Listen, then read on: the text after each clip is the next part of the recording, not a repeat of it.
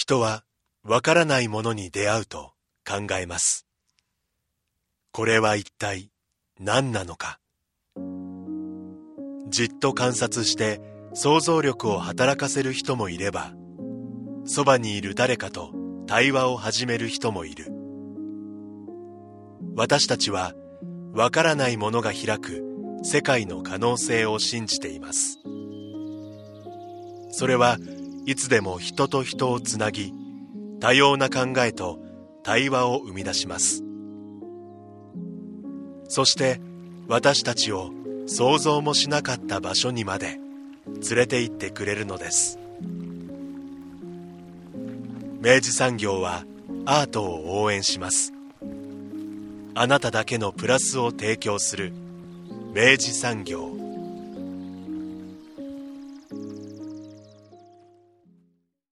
明治産業プレゼンツアワーカルチャーアワービュー今週は福岡美濃島に生まれたアートギャラリーオーバーグラウンドを特集します。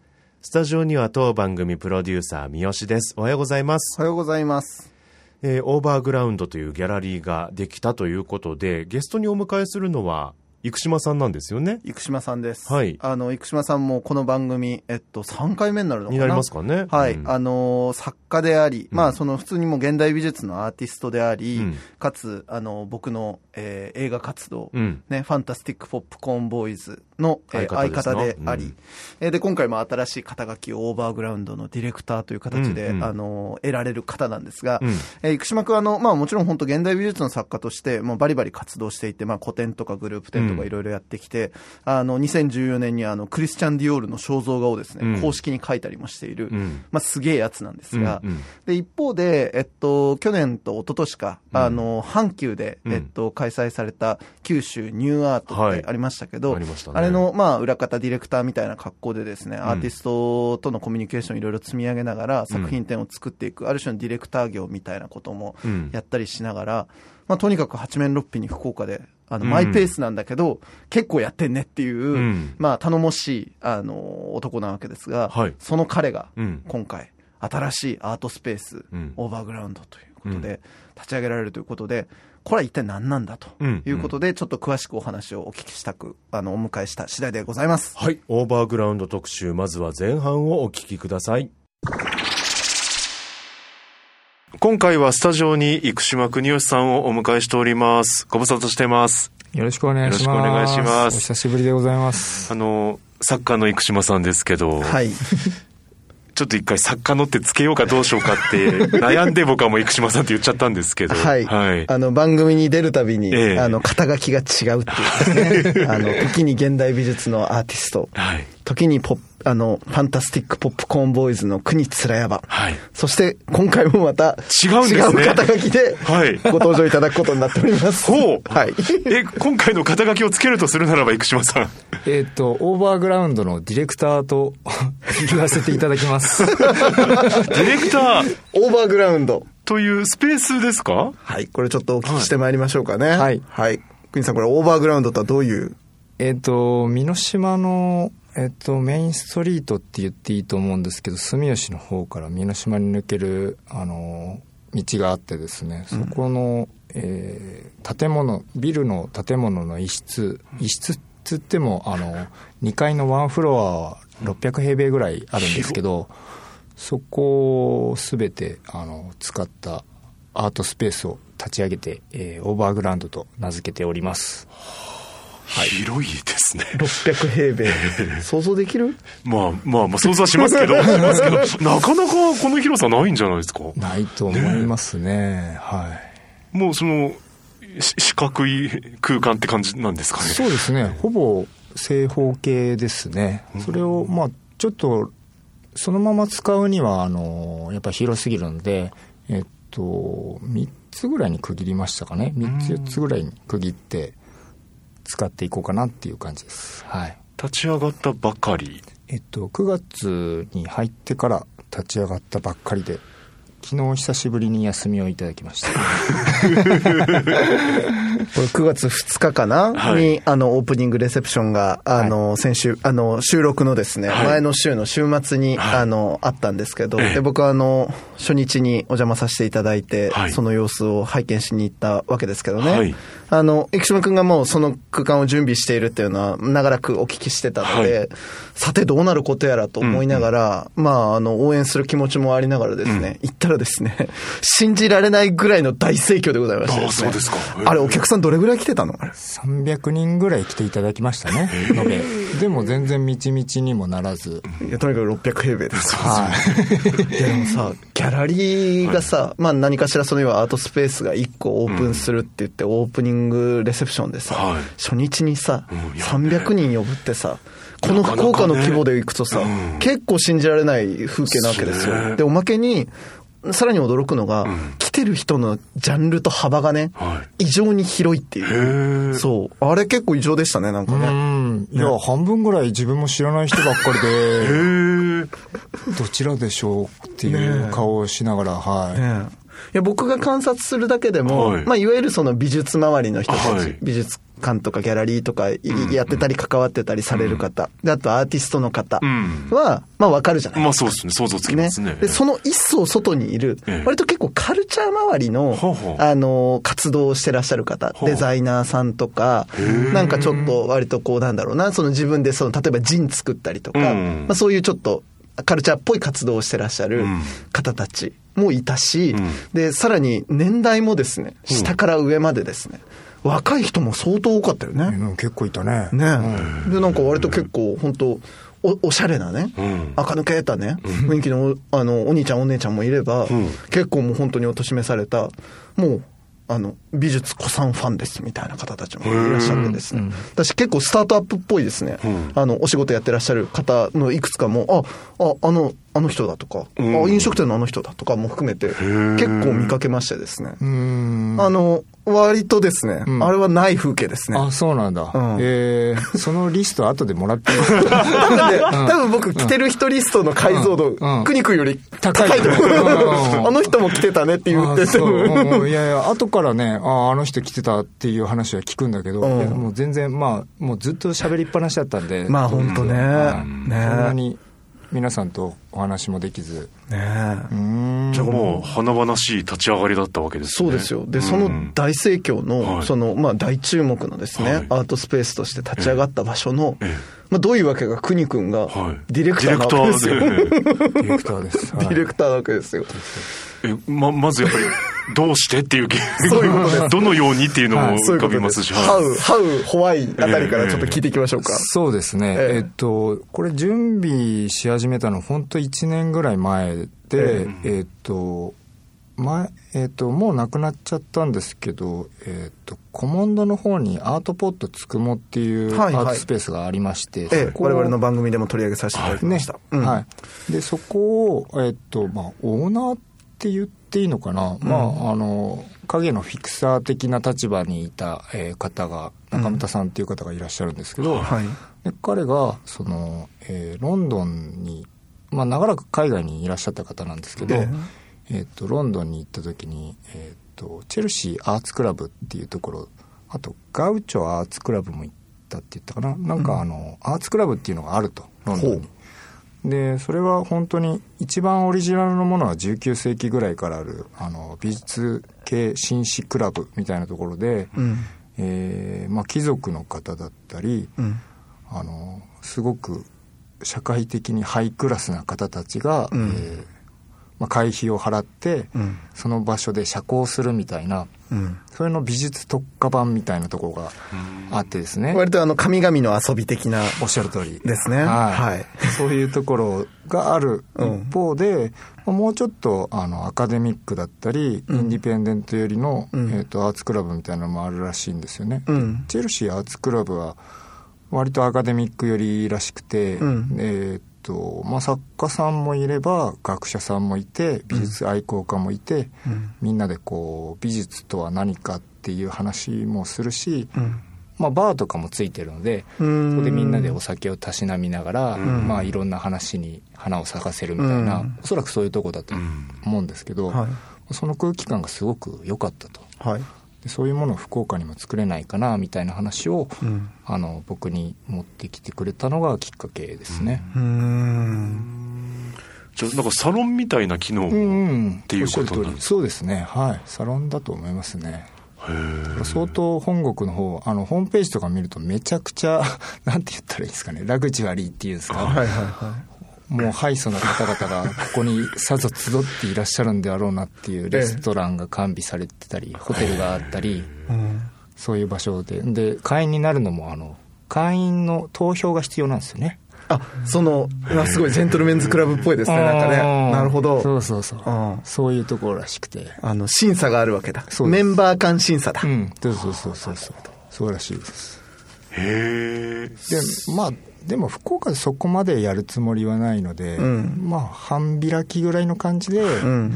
やるのではないかっていうのは最初から僕も中村さんもイメージしながらなるほど。で場所を探したみたいな感じですね。へえだからまずその会員制のそのアーツクラブ的なものを福岡でやりたいといいう発起があって、はい。でそこに邦君やってみないかっていう話があって、はい。でやったわけだねえっ、とじ結構タイミングが良くてですね、はい。去年あの僕えっ、とトライアルさんと,、えっと宮若市が一緒に、あの組んだ、えっと宮若国際芸術祭ん？国際トリエンナーレでありましたね。はいトリエンナーレが、はい。今もあの僕の作品がそこに展示されてるんですけど、そのお仕事をいただいてから、まあ、その前の阪急のね九州ニューアートとかもありましたし、そうだそうだ、なんか作家とかキュレーションみたいな形でだんだん仕事になってきたんですよ本当に。あうん。のこここ数年ですよ。ここはい。12、年とかの話なんですけど、それであのこれはちょっと独立してやってみようかなみたいな感じで、うん。あの久しぶりに無職になってですね、動き始めた途端その話が来たみたいな。持ってんね。すごいね。面白いタイミングで来たので、でもう本当にあの話来た瞬間にああこれだと思って、うん。自分は自分でやっぱり福岡でスペースどっかに持ちたいなと思ってたんですけど、うん。まあ作家でめちゃくちゃお金を稼いでうん。あの左うちわで、うん。あのでかいスペースをやるみたいなはいなんかそういうイメージだったんですけど、野望的にはね、うん。はい、そうそうそうそう。なのかなって思ってたんですけどなんかこの話の方が全然有機的で面白そうだなと思って。ほう。で1年かけて準備しましたね。すごいな。はい、でもそれまあその話が来たところでさ。はい、じゃあまあどどうどうそれを実現しましょうかって話になった時に、うんはい。結構クリアしなきゃいけないものたくさんあるじゃないですか。毎日出てきてましたね。ですよね。はい各種、うんねそうですね。はいはいまあ、場所どうすんだからさ、ん。あのそれどういうその仕組みでやんのかとかさ、うん。はいはい。どういう空間にすんのかとかさ、うんうんうん。山ほど決めなきゃいけないことがあるわけじゃないでありすか。ますね。すごいですね本当に。やってみるとわかわかるもんですね本当に。どういう経緯であのオープンまで至った感じですか？ああ山ほどあるともうもうあ思うけど。の本当記憶がいろいろおぼろげなんですけど えっと場所自体は結構早い段階で見つかったんですよ、うん、でその場所を見た時に僕も中本さんもあもうここだなっていう気持ちになったので、うん。じゃあこの場所でそのアーツクラブみたいなのにやるのためにどうしたらいいのかなっていうのを、まあそのさっき三好君が言ったみたいにその設計の方も考えつつ、ん。まあ、運営の仕組みみたいなことも考えつつみたいな、まあ、そういう形ででじゃあお金をどうやって、えっと工面するのかとか、うん。まあ、設計をやってもらってる中でじゃあこれぐらいかかるでしょうみたいな話とかも当然出てくるじゃないですか、でこの先どうやって運営していくのみたいな話の時にもやっぱお金の話が出てくるんで、まあ、そういうのをじゃあどういう算段をつけようかみたいなのから始めた気がしますね。まあでもほぼ全部同時並行で もうもみくちゃになりながら。もみくちゃになりながら、はい、やってましたね。でその辺はでもあの中村さんはあのギャラリー東京と台北にあり、ま、持ってらっしゃいますし今まで会社もいくつか経営されてきたらしいので、うん。なんかその辺の立ち上げ方みたいなのはあの、うん。本当にあの中村さんの指示のもとっていうか、まあ、アドバイスをいただきながら、うん。で僕は最初ねあの、ええ。彼の仕事を手伝うみたいな雰囲気だったんですよ、はい。中村さんがそういうことやりたいから、うん。ああじゃあ僕があの、うん。作家とか連れてきますんで、はいはいはい。あの一緒にやりましょうみたいな感じだったんですけど、もうだんだんだんだんなんかあの責任が僕の方にシフトしてきて。はい。でやっぱりそのかなりの金額がかかるので、うん。初期投資であのこれは個人のあの責任ではやれないので会社を立ち上げましょうみたいはい。な話になった時に、うん。その中村さんはちょっとあのいろんな事情があって会社代表にはなれないと。ほうほうほう。うんでその時にあのなぜかもうアルタスギャラリーの村上さんがそこに加わってたんですけど。出た出た。3人で、ええ。あの会社を立ち上げるっていうことは決めたけど、うん。会社代表になるのはもう生島しかいないっていう話になってたんですよね。うん、そうなんですよ。で、あの、で、その時点でもう、あの、初期費用を、あの、出してくくれるところも見つかり、うん。もう場所も借りるぞみたいになってたんで、で、会社を立ち上げましょうって言われて、で、僕は、あの、実は今まで、あの、バイトは10個ぐらいやってきましたけど、うん。就職したことないんですよ、ね。そうだよね。はい。で、いきなり会社代会表 会社ですかみたいな。だいぶ二足飛びぐらいしましたね。うんそうそうなんですね。ってででもねそれでまあやるしかないからって言われるんで、まあやりますやるしかねいう。はいはい。どういう状況になるのかっていうのを特に見当もつけないまま、うん。まあ、会社を立ち上げたと。は今じゃああれなのか？国君は？え株式会社の代表かいえっと合同会社ね、合同会社のはい。代表。ですね。はい。そうですか代表になってしまいました。だからちゃんとねその時もあのスタートアップカフェに行ってああ出た。あの会社を立ち上げたいんですけどみたいな。話をさすが福岡。すごい。うんさすが福岡。国君が仇の仕事してるね。うんですね。すごい。そういう書類仕事とかも、はやりつつ。い、やりつつですね、えーでまあ空間がだんだんできていき、はいでまあオープニングではそのほらあの展示をするわけじゃないですか、はいはい。だからまあ当然その要は作品だったりとか作家とのコミュニケーションを取りながら、うんうん展示も作っていくわけでしょ、うんはいはいはい。怒涛のうん。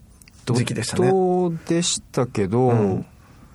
やっぱりあの阪急さんと一緒にやって九州ニューアートの,、あの総勢20とか30とか40とかああいうの、規模をやってたので、はい。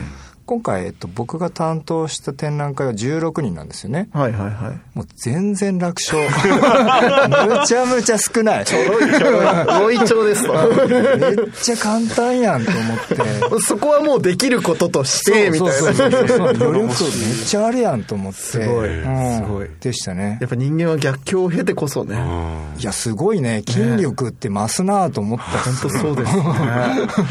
普通の人だったら16人マネジメントってもうその時点で結構ん。あちゃやべえなってなるやつですよ、まあ僕が声かけすぎたのもあるんですけど 場所がねあのどのぐらいのもんかっていうのは想像やっぱできてなくて、え多分ねそんなに声かける必要なかったんですけど でもなんかあのすごくちょうどいいあの感じになっちゃいましたね。うまくいったですねたまたま。えすごいですうん。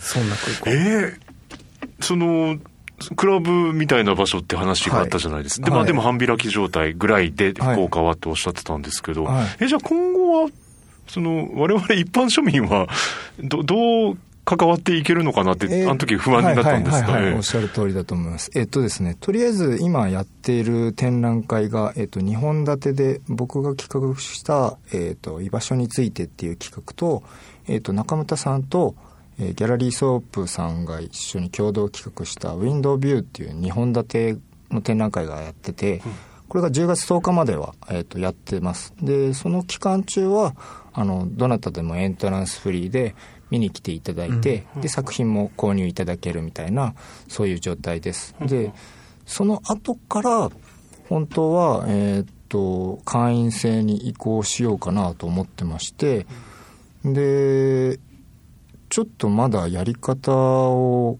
本当に決められてない状態なのでちょっと詳しく今日言えないんですけど、あのまあ会員さん会員になっていただいた方にはもちろんエントランスフリーになるんですけど、なんかいろいろ特典をつけようかなと思っていて、うーん、ちょっとわかんないですね。まだねそうですね。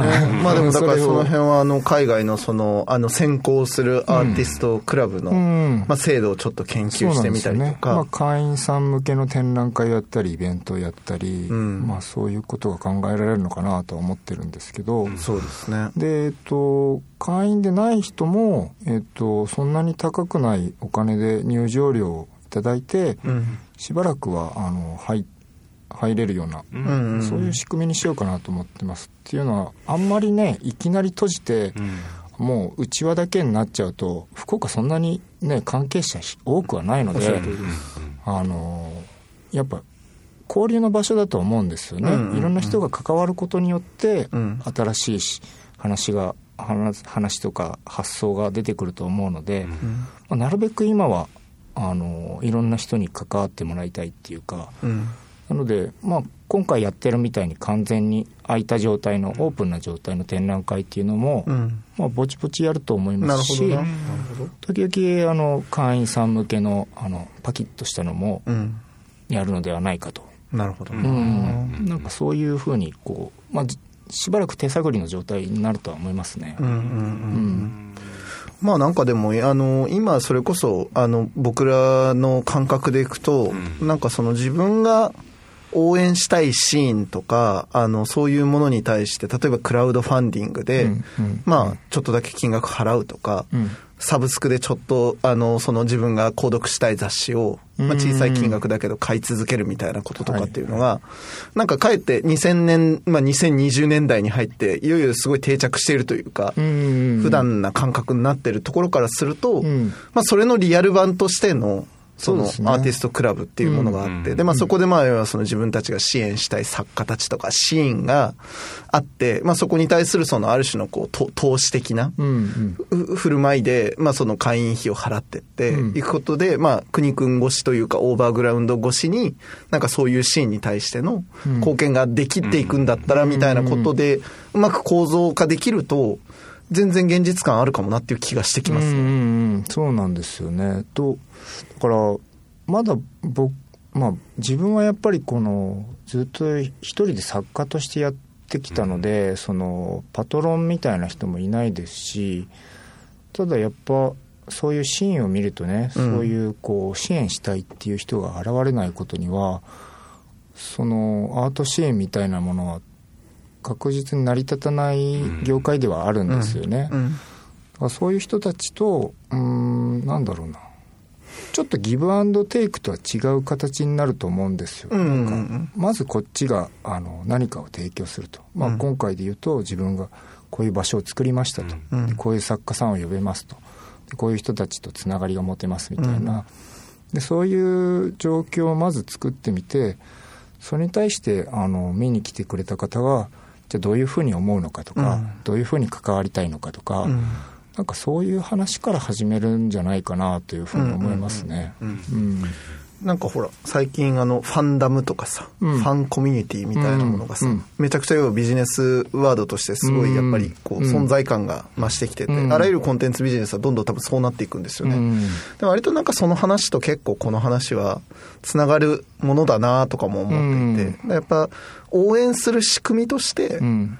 そこがうまくそのアーティストクラブのうん。枠組みが、あの、はまっていくと、なんかいい気がしますね。うん。そうですね。なんかそれぞれが無理なく提供できるものを持ち寄るのが一番健全なんじゃないかなと思ってて、まあ、作家さんは作品を持ってきてくれればいいし、どうせお金はないからですね。作家さんっていうのは。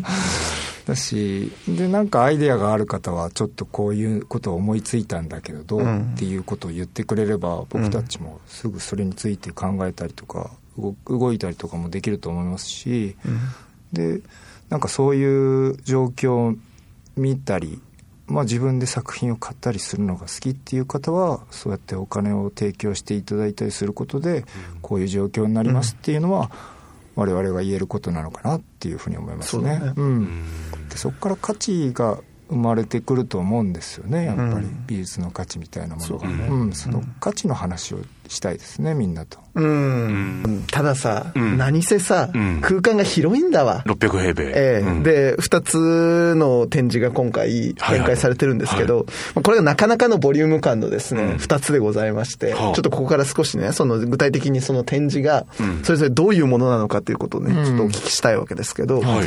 これそれぞれ、あの、ちょっと、生島さん、どういう展示でなんですか？はい、えっ、と、一応、オーバーグラウンドの、えっ、と、展覧会001っていうのが、えー居場所について。で、もう一つの002っていうのが、ウィンドウビューっていう、はい。この2本立てで今、えーやってて、えー10月10日までを、えー予定しています。で、えっ、と、001の居場所についての方は、えー、と僕がキュレーションをして、えー、と16人の作家さんに、えー参加していただいてますけど、まあ、場所を作るっていうのを久しぶりですね僕福岡であの前なんか作家さんたちと一緒にアーティストランスペースみたいなのをちょろっとやったことありますけど、うん。こうやってちゃんとお金をあのもらって運営するみたいなのは初めてで、うん。うんやっぱその場所について考えるような展覧会にしたいなっていうふうに思ってたんですね、うん。でちゃんとテーマを立ててそれについて作家さんをこうチョイスするっていう感じでで組み立ててうん。うんなんかひでいろんな方とあの話をしてたんですけど、うん。まあ、自分自身もそうですけどなんかこう普段の暮らしの中でこう居場所について考えることがちょいちょいあってですねえっとまあすごくあの最近の話で言うと、うんえっと自分今春日に住んでるんですねはい。でちょっと家が遠いんですえ天神まで自転車で40分ぐらいかなう。うんんで普通自転車じゃ行かない距離僕ですよね。自転車が好きなんで、あの、大体自転車で来るんですけど、それでこう日焼けしてるんですけど、今。で、えっと、ちょっと遠いんです、はい家が。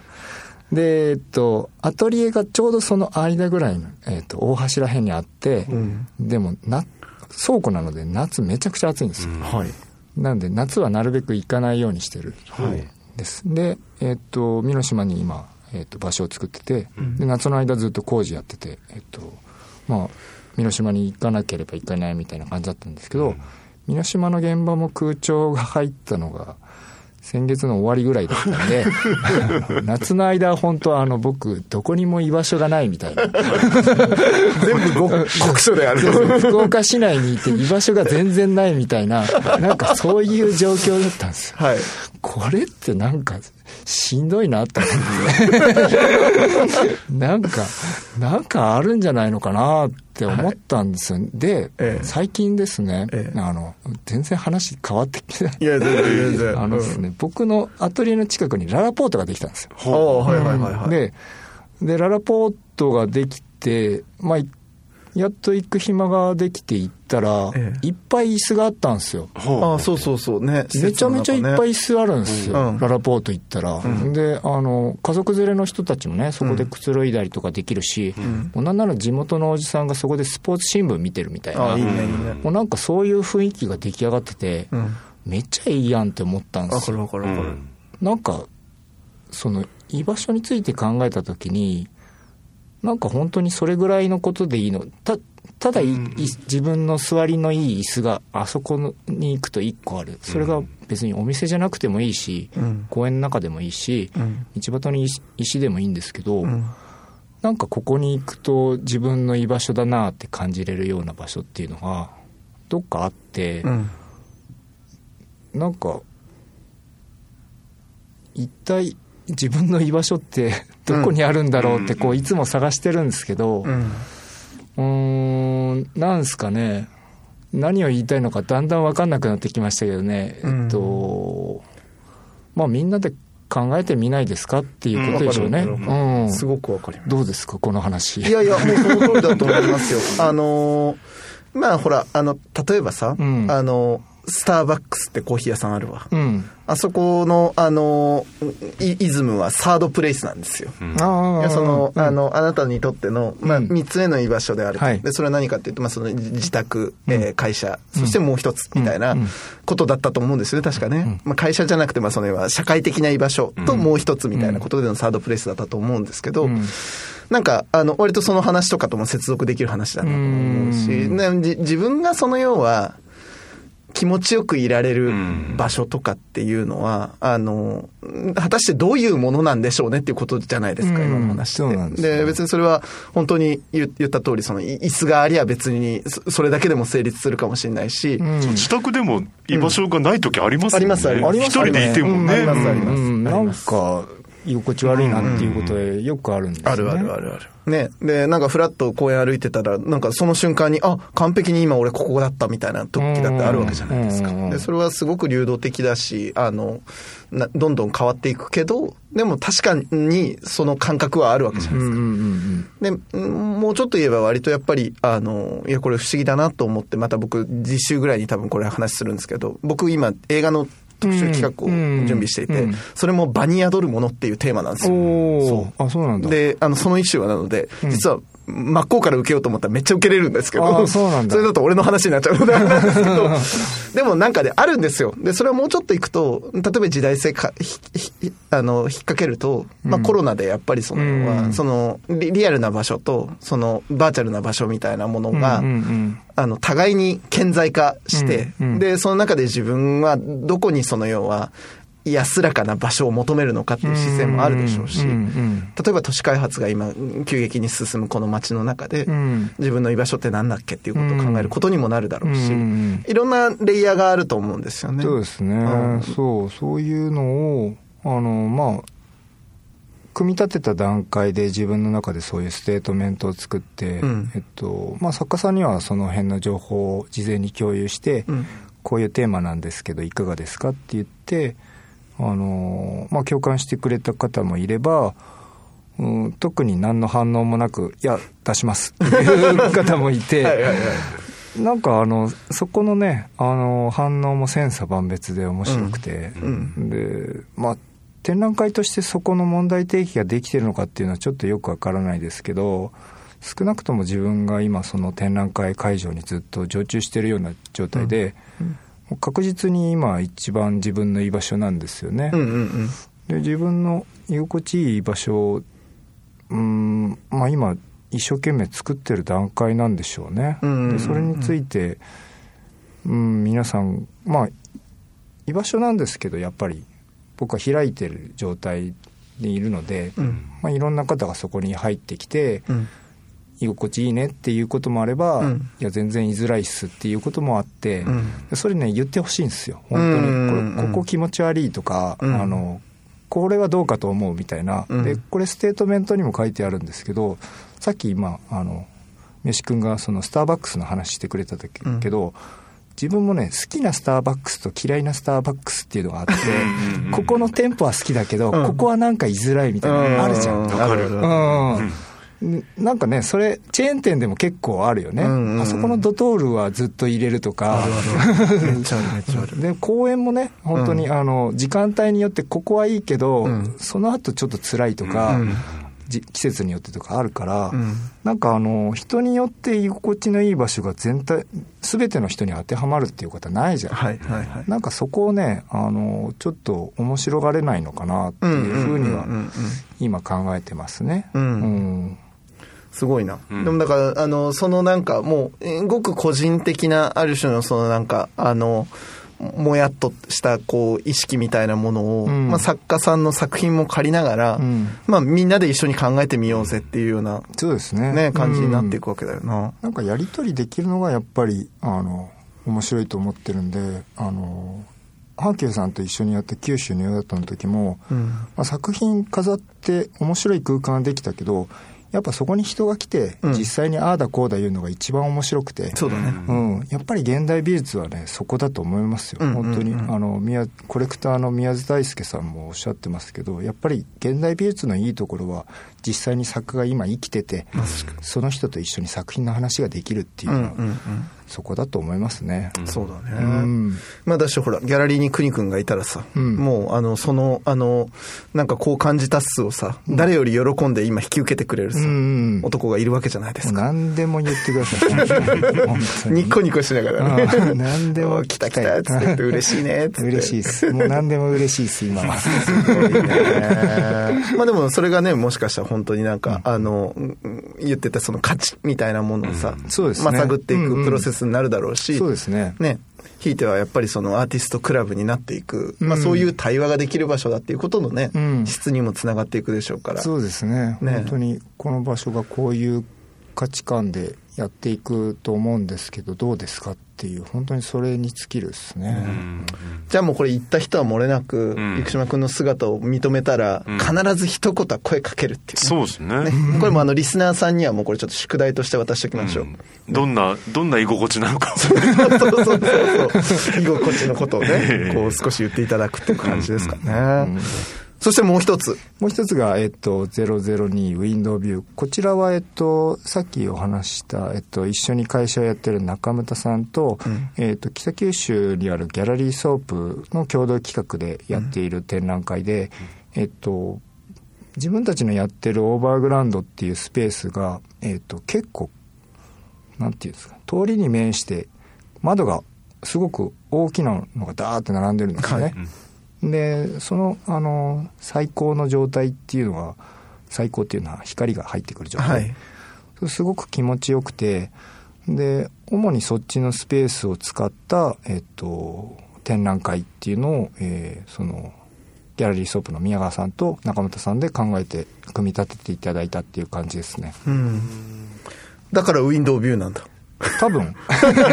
あんまりごめんなさい。こっちねあんまり聞いてなくて。ウィンドウビュー、うん、そういうことみたいですね。でなるほどな。えっと、映像作品がかなり多くて、はい。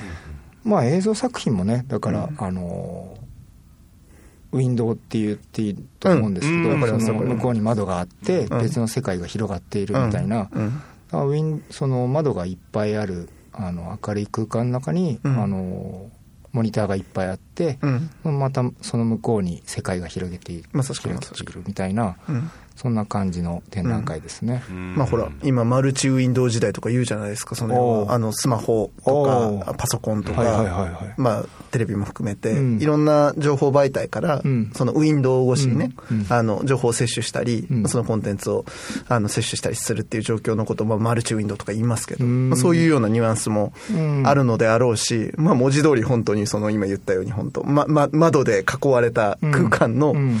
あの、ところが、あの、街に干渉していくっていうのはあるなと思っていて、うん。というのが僕これ展示行った時にですね、うんあの、展示終わった後に、うん。あの、路面に出てですね、あの、上を見上げるわけですよ。あ、でしその、一回降りてね。そうそう、ん一回降りて。出ね。うん。で、あの、下のセブンイレブン側から、はい。あの、あ、まだやってんなと思って上窓をね。見上げると、明らかにその展示空間のですね、光がこっち側に、そのゆ夜のあの街にですね、はいはい。干渉してくるわけですよ。はいはい。で、あの、だから中が染み出してくるのね、はいはいはい。窓越しにね。はいはい。夜はね。そうそうそう、んんオーバーグラウンドがこっち側に染み出してくるわけですよ。うんああ、これもだからまあ一つのウィンドウビューだななんて思いな。がらね。見てたので、うんあの、割とこの、あの、メッセージは直接的でありつつ、うんかつ結構なんか多層的な意味としても読めるものだなと思って。おそうそういうふうに見えると確かにそうですな。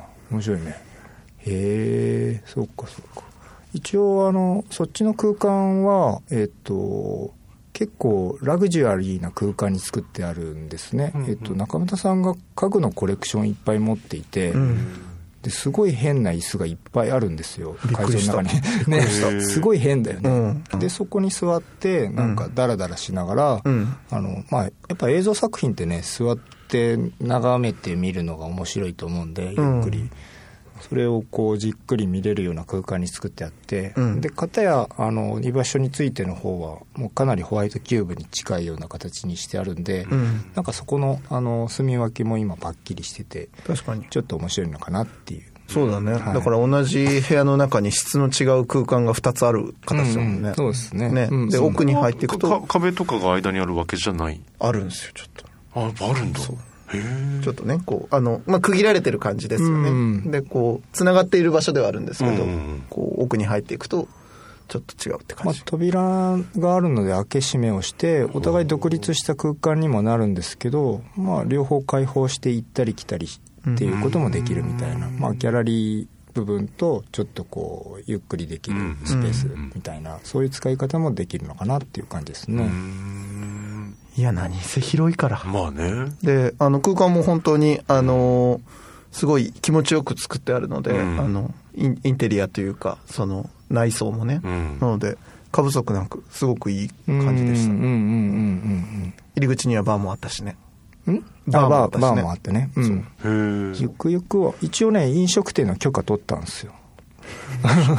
社長。はい。すごいね。はいはい何でもやれんじゃん。取ったんですよ。うん。ねやっぱりそのアーツクラブそのモデルになったところは中に結構ちゃんとレストランがあったりバーがあったりするから、やっぱね、お酒とかなんかコーヒーとか飲みながら芸術楽しめるって最高じゃないですか。うん最高じゃんですね。うん、やっぱそういうのはおいおいやっていこうと思ってとりあえずまだ手がつけられてないですけどね、うん、今後やれたらなってだから会員さんあそこ来て、うんお茶して、うん適当に作品見て、うんじゃあまた仕事戻りますわでもいいし、なるほどな。まああのちゃんと、えっと、w i f i 環境も整えようとしてるんで、うん。あのまあ気分転換にうちで仕事してもらってもいいし、打ち合わせに使ってもらってもいいし、なるほど。はいまあ、そういう使い方もできるのかなってなるほどな。すごい。うんアートサロン。ねえ。ね。かっこいい。なんか。いい感じ。へえ、面白いね。んでも、おまけに、あの、とにかく場所がすっごい便利だからね。ねえあんなね 役員と博多のちょうど間ぐらい間こう。ううんん。あの、あそこの通りから、もうや焼肉屋さんからピューッと入ってわかるわかる。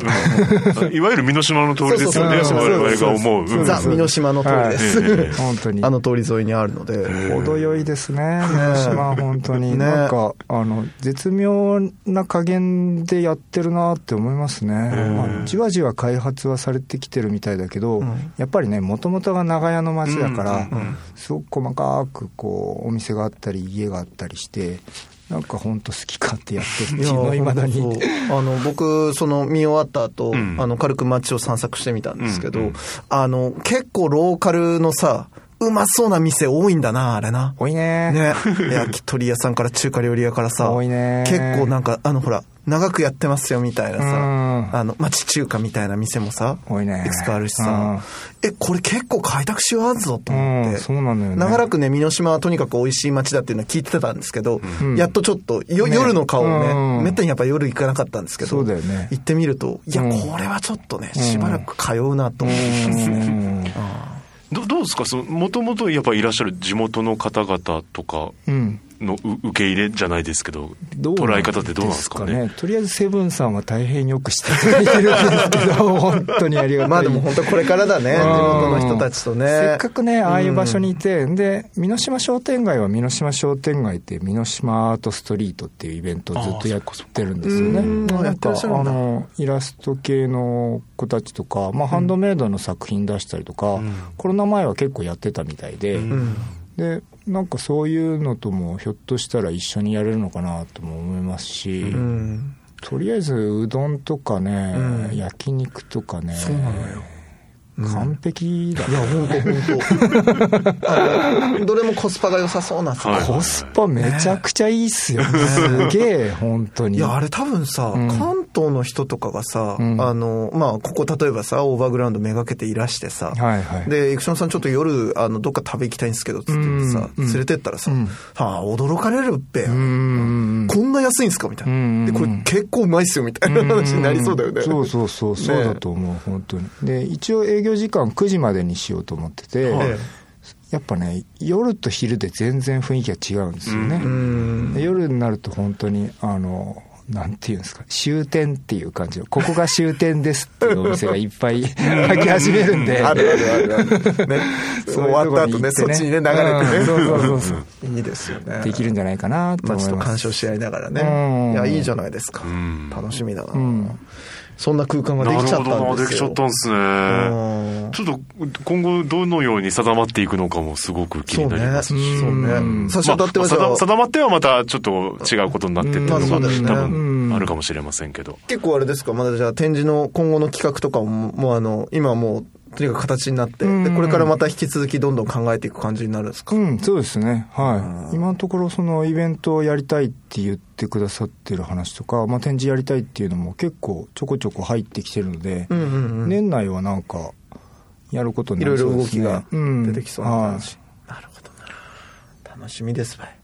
作家としての生島さんってじゃあしばらくちょっとあ、これいい。質問。あよかったです 大変いい質問。あのですね、ええ。えっと、そこに関して、やっぱね、あの、僕の身の回りの方々から賛否両論すごくて、ああ、なるほそど。の、なんていうんですかね、福岡でその、キュレーション業みたいなのやってて、それを見てる人からしたら、あの、よくぞやってくれたみたいな感じで、うん。べた褒めされる一方を、うんあの、ちょっと離れたところの、そのまあ、関東とか、はい。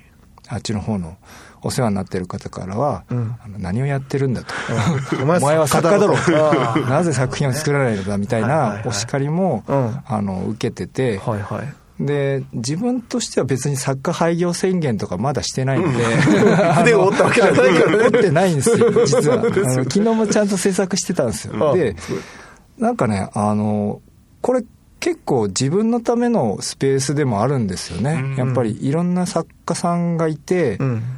作家同士ってやっぱ孤独で、はい。そんなにコミュ力高くはないので美術関係者って、あので集まるとねちゃんと話ができる。これは本当にあの九州ニューアートでよく分かったんですよね、はい。はい。あこんだけ集まるとあちゃんとみんなワイワイできるし、うん。情報交換もできるんだなと思って、はい。でもそれをイベントにするよりはやっぱりこう常駐して、うん。うん。うん。常にそういう状態を担保しておくと、うん。なんかい、まあみんな、作家業はね、好き勝手やってるんで、うんそこから持ち帰った情報をうんみんなで共有すると、うんまあ、自分のためにもなるし、うんみんなのためにもなるのかなっていう感じで、うん。とりあえず、うん考えてますね。なんかだし割と、まあ、さっきの話じゃないですけど、あの、作家業と、こうんのギャラリーをランニングしていく、うん。す作業というか営みはう、ん。割と結構そんなに引き剥がされた話じゃない気がするんだよな。うんうんうんむしろすごいい一本線で繋がってる話うんに、僕は特に生島君知ってるからなおさら。すごく感じるんですあよあ、ね。うんそう思ってくれるといいね。うんたまたまそのアウトプットが空間で展示を構成するっていううんアウトプットだったっていう。そうですね。ねまあ、選手兼監督みたいな状態ですよ。ねえ。うんうわあでもこれは、プレイングマネージャねー。プレイングディレクターというか。ディレクター。はい。楽しみだな。楽しみだな。ひとまず、えー、10日までははい。あのお気軽に行けると。そうですね。い。うことですので、夕方ぐらいから行くのが俺はおすすめかな。その後の飯も考えその後の飯をね、いや、とにかくね、やっぱり行きたい店がもうすでにね、3、4軒あるんだよ。行きたい。ランチもね、いいお店いっぱいある。ランチもね、そうですよいいお店いっぱいあるんですよとにかくコスパはえげつなく良さそう。んうんいやーあのエリアはいいです。うん、ちょっと離れるだけでね、あんなに違うんだな。すごいようんね。あんまり自分も馴染みなかったんですけどね、あの辺ね。じゃあ街と一緒に楽しんでいただいてですです。それが正解な気がします。リスナーさんは行ったら生島さんに声かけてください絶対ですよ、これは。これはもうあの、うちの番組のリスナーさんのもう宿題ですので。は いそう言われるとプレッシャーになっちゃうと。あの、みたいな。やいやいやいや。あ、ばくるちゃんは聞いてるんですけど。楽しんでいただけるのがね、一番なので。いい場所になっていただく、はいいい場所になっていたはい。はいというわけでまた聞かせてくださいありがとうございましたありがとうございました。明治産業プレゼンツアワーカルチャーアワービューエンディングの時間となりました。いやー生島さん いろんなことやっぱやりますねいやー、いいんですよ。すごいっすね。そうなんですよ。うん。で、あの、僕、あの、この収録の後にですね、はいはい。あの、先日ちょっとまた、生島くんに用があって、うん。あの、オーバーグラウンドに、うん。あの、本当に自転車ピャーっと走らせてですね、うんうん。行くわけですよ。うんそしたらやっぱ生島くん、まあ当然ですけど、いるわけですよね。うんうんあ、これ、俺、俺的にいいなと思ったのが、うんうん。いつでも生島くんに、自転車で会いに行ける距離に生島くんがいる場所に、があるっていう。会いに行ける作家。そう、会いに行ける作家。これね、あの、非常にね、あの、生島くんを大好きなうん。一部のこの福岡のですね、はいはい。アート周りの人とか、うん。文化周りの人たちからすると、それ結構いいことだなってうん思ったんですよ。うんあの、行けば会えに会えるっていう、うん。これいいことだね。うん。うんだし、あの、僕の立場からしたら、生島さんがおっしゃってた、あの、要はアートっても誰が参加しても、はい。誰が作ってもいいみたいな、はい。そのスタンスを作家の生島さんがおっしゃっていただけるのは、ちょっとすごいた助けられた感じがしますね。ねえうん。生島ウェルカム君はやっぱな感じが。りさ、うん。なんかよりアートっていうものに対してさ、忠実よね、うん。誠実忠実というかさ、うんこうバイアスが本当になくやっぱりあのアートっていうのはそういうもんだっていうのを、うんなんか清潔なあの、うんうん理念みたいなものが、うん彼の中にやっぱあるね。ね。うん。あの、10月10日までは、皆さん行くことできますんで、はいね。そこからの展開はまた教えてくれるとは思うんですけど。そうですね、ええ楽しみにチェックしていただければと思います。はい。アワーカルチャー、アワービューはラジコのタイムフリー機能を使ってもう一度聞くことができます。詳しくはラジコで検索してください。そして番組の特集は、ポッドキャストでも聞くことができます。Spotify ほか各チャンネルで随時更新しています。詳細はラブ f m のホームページから確認してください。そして皆さんからのメッセージは随時お待ちしています。メールアドレス 761-lovefm.co.jp まで必ずタイトルか冒頭部分に Our Culture, Our View 宛てもしくは頭文字を取って OCOV とつけて投稿してください。三好さん今週もありがとうございましたあ。りがとうございます。そろそろ三好さんのね、えー、一人喋りも聞きたいです。お楽しみにお。楽しみに。アワーカルチャー、アワービュー、ここまでのお相手は佐藤智康でした。また来週。お引っ越しに伴いガス電気を使いたいまたは止めたいとお考えのお客様お引っ越しが決まったら明治産業へご連絡をアプリからでもインターネットやお電話からでも24時間いつでもお受け付けいたしますお引越しのガス電気のお問い合わせは明治産業までご連絡を。あなただけのプラスを提供する明治産業。